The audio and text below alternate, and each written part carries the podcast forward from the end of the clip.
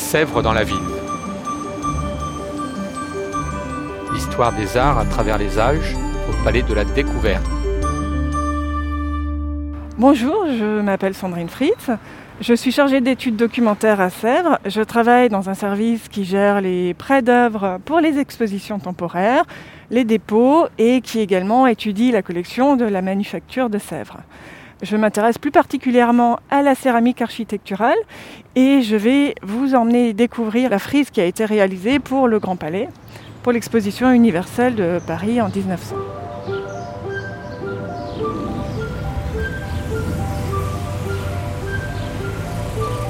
Nous sommes dans un quartier qui a été euh, entièrement aménagé pour l'exposition universelle.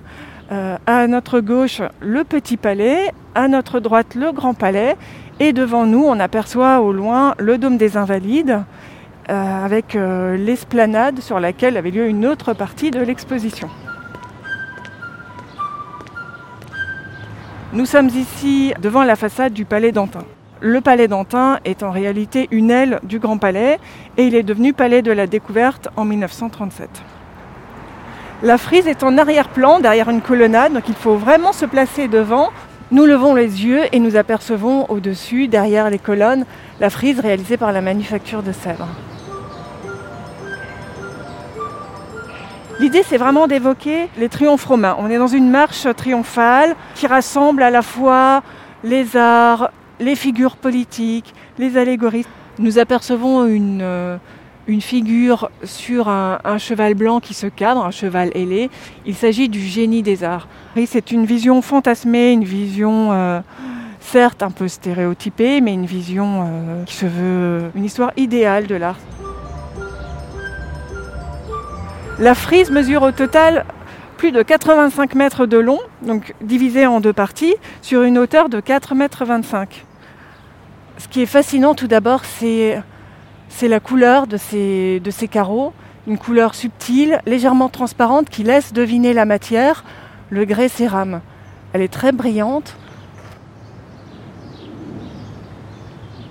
Nous commençons par les temps dits primitifs avec les Gaulois. Nous passons ensuite à l'Égypte des pharaons, puis le char de Darius Ier devant la tour de Babel.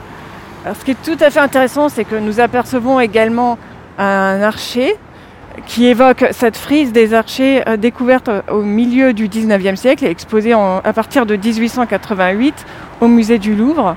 Elle a eu un succès considérable et c'est elle qui a donné l'idée à l'architecte de demander la réalisation d'une frise en céramique architecturale pour orner le palais qu'il était en train de construire. Après euh, la période antique, de l'autre côté, dans la deuxième partie, se trouve la Renaissance, les temps modernes et le 19e siècle. Tous les personnages convergent dans un élan destiné à inviter les visiteurs à découvrir l'art. C'est une véritable célébration de l'art et euh, les œuvres qui seront présentées dans ce palais des beaux-arts de l'exposition universelle.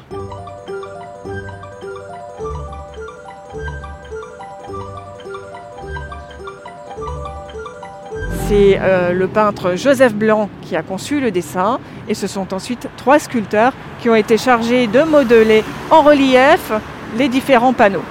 Elle n'a pas été moulée d'un seul bloc. Comme on le voit, il s'agit de carreaux assemblés. Et chaque carreau a été moulé et décoré individuellement. C'est un travail très long et très complexe.